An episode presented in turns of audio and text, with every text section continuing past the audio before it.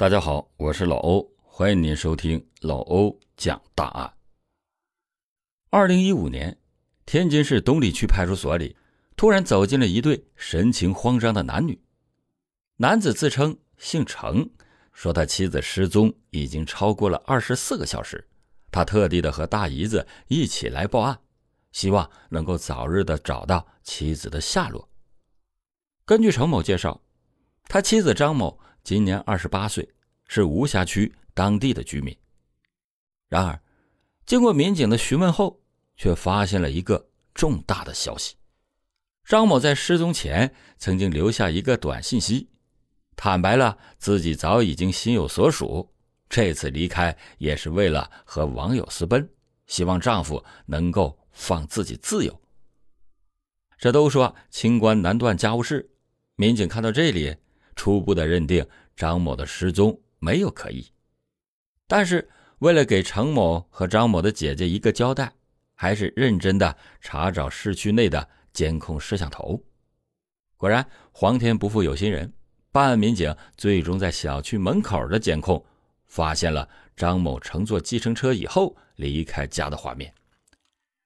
事已至此，大家都确定张某是自己离开家的。不存在可疑，于是便没有追查下去。可是，在三个月以后，天津市津南区警方接到了一个警情，有人在一处拆迁工地的废墟中发现了疑似尸体的东西。随后，民警迅速的出警，来到了津南区葛沽镇附近的拆迁荒地上。经过民警丰富的办案经验来看。这明显就是人体组织。看到了如此残忍的作案痕迹，在场的民警都忍不住发出了阵阵的惊叹：凶手到底和被害者有着怎样的深仇大恨，竟然如此残忍的对待被害者？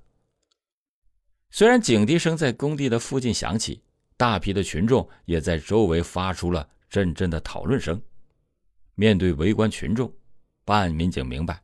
只有尽快的破案，才能减少对社会群众的舆论和恐慌，减少对社会大众的影响。随着法医的鉴定报告出炉，大家终于对被害者的基本身份有了粗略的了解。死者是一名年纪大约二十七到二十八岁的年轻女子，身高大概一米六左右，死亡的时间在三个月以前。确定了死者的大概身份以后。办案民警立刻的开展对死者的身份进一步确认。随后，民警开始对事发工地附近的大部分监控摄像头进行了调查。然而，令人遗憾的是，工地荒地的附近并没有很多监控摄像头，对于查找真相更是没有多少帮助。这时候，有人就提出了利用死者 DNA 的数据和公安部的失踪人口 DNA 库做对比。毕竟，谁家丢了孩子的不会去报案呢？但奇怪的是，无论民警检索了多少次 DNA 库，却依然找不到和死者相似的 DNA。难道死者的身份没有任何办法查明了吗？有着丰富办案经验的老民警这时候提出，在工地附近详细侦查，可能会找到一些蛛丝马迹。果不其然。通过大量的现场勘查，民警在被害人发现的第一现场附近发现了一条沾有污损的床单。通过 DNA 的检测，证实床单上残留的 DNA 正是被害人的 DNA。但是，怎么能够从这张普通的床单上发现更多有用的线索呢？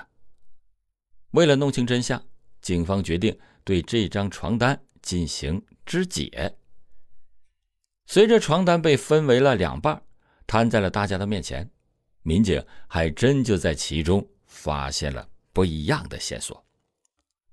就在床单的角落缝隙中，有一张小字条赫然的出现在眼前，上面手写着几个意味不明的单词，分别是杨波子、张、红猫、风。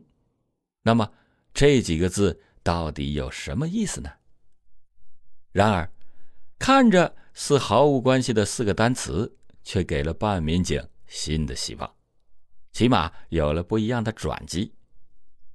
通过对当地村民的走访调查，民警发现，这种床单是当地人在婚庆、嫁娶等红白喜事上用的夹被子，而在床单的里面夹层中，大家会写上关于主人家或者地点的关键信息，而字条上的杨伯子很可能就是一个村民。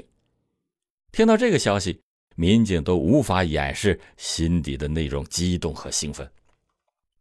因为，在不远处的东丽区吴霞街道，十几年前就有这么一条村子，叫杨伯子村。难道死者的身份真的和这条村子有关吗？但是杨伯子村在很多年前就成功的拆迁，而当时的村民户口抵档也早已经更换了。如果要在当地重新进行侦查的话，那无疑是大海捞针。看到这里。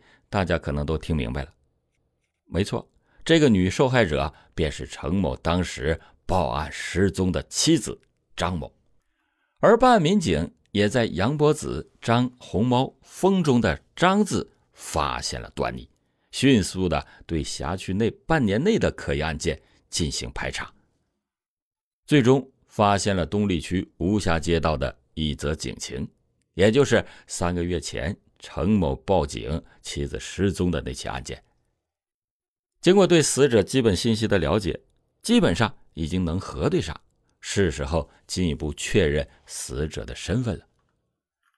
随后，民警立刻的把被害人和张某的姐姐 DNA 进行了比对，最后经过鉴定部门的检验，证实事发工地发现的无名女尸正是程某的妻子张某。然而，经过调查的不断深入，一个让人惊讶的事实真相正在向众人走近，迷雾逐渐散去，暴露了赤裸裸的丑恶人性。咱们在开头已经讲到，根据短信的内容，知道张某有一个神秘的情人，并且最终导致张某离开家庭被害的事实。于是，警方也对张某的情人进行了深入的调查。根据程某交代，其实他很早就发现了妻子出轨的证据。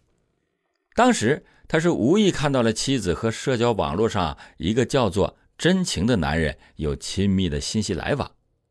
随后，民警连忙开始调查起这个网名为“真情”的男人。不久后，信息部的民警同志告诉众人一个震惊的消息：这个名为“真情”的社交账号。竟然是使用程某的手机号码注册的，而且还在三个月前频繁的登录过。这样的桥段也能让民警在职业生涯中给碰到。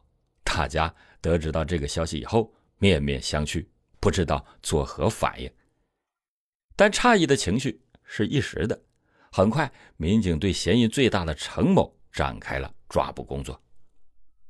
通过对程某手机的追踪，发现程某在近期内更是频繁的在网上搜索“中国刑事案件的追诉期有多长”等可疑的字眼。在铁证如山的证据面前，程某的心理防线被彻底的摧毁，终于交代了自己通过诬陷妻子出轨而转移视线的所有行为。对于犯罪的原因。程某坦诚的交代了一切，自己才是真正出轨的人。按道理说，程某出轨的话，简单的离个婚不就好了吗？这些手续现在办起来也挺简单的，为什么还要大费周章的谋杀自己的结发妻子呢？这个程某是天津土生土长的本地人，在一家公司里开叉车，在和妻子漫长的争吵互斗中。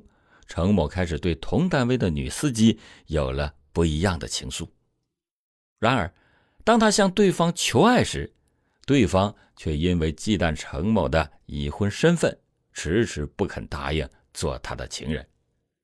为了得到情人的欢心，程某便开始苦心的谋划一场离婚大计。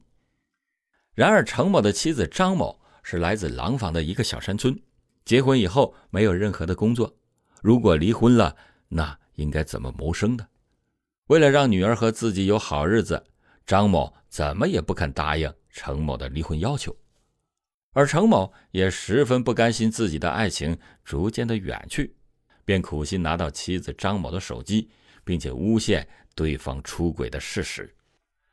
事发当晚，程某把张某在天津的所有亲友都叫到了家里，并且公开了妻子所有的出轨证据。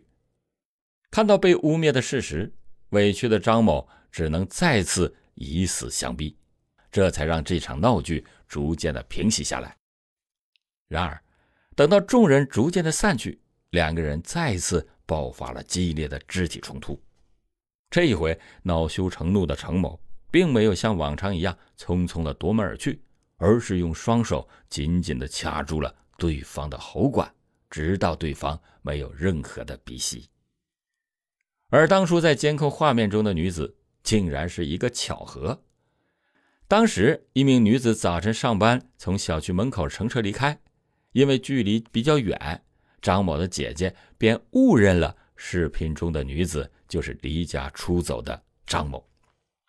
而程某也是顺水推舟，一口咬定那个女人就是自己的妻子。这下案情终于是大白于人间，也让在场的所有人陷入了深思。在这个曲折离奇的案件中，我们不得不感叹警方锲而不舍的办案能力，从看似毫无关联的案件中找到了联系，从夹背中的几个单词中找到了最后破案的关键线索，让程某。难逃法律的制裁，这不得不让人感叹：张某如果没有遇到豺狼般的丈夫，那他会不会拥有不一样的幸福人生呢？好了，感谢您今天收听老欧讲大案。老欧讲大案，警示迷途者，唤醒梦中人。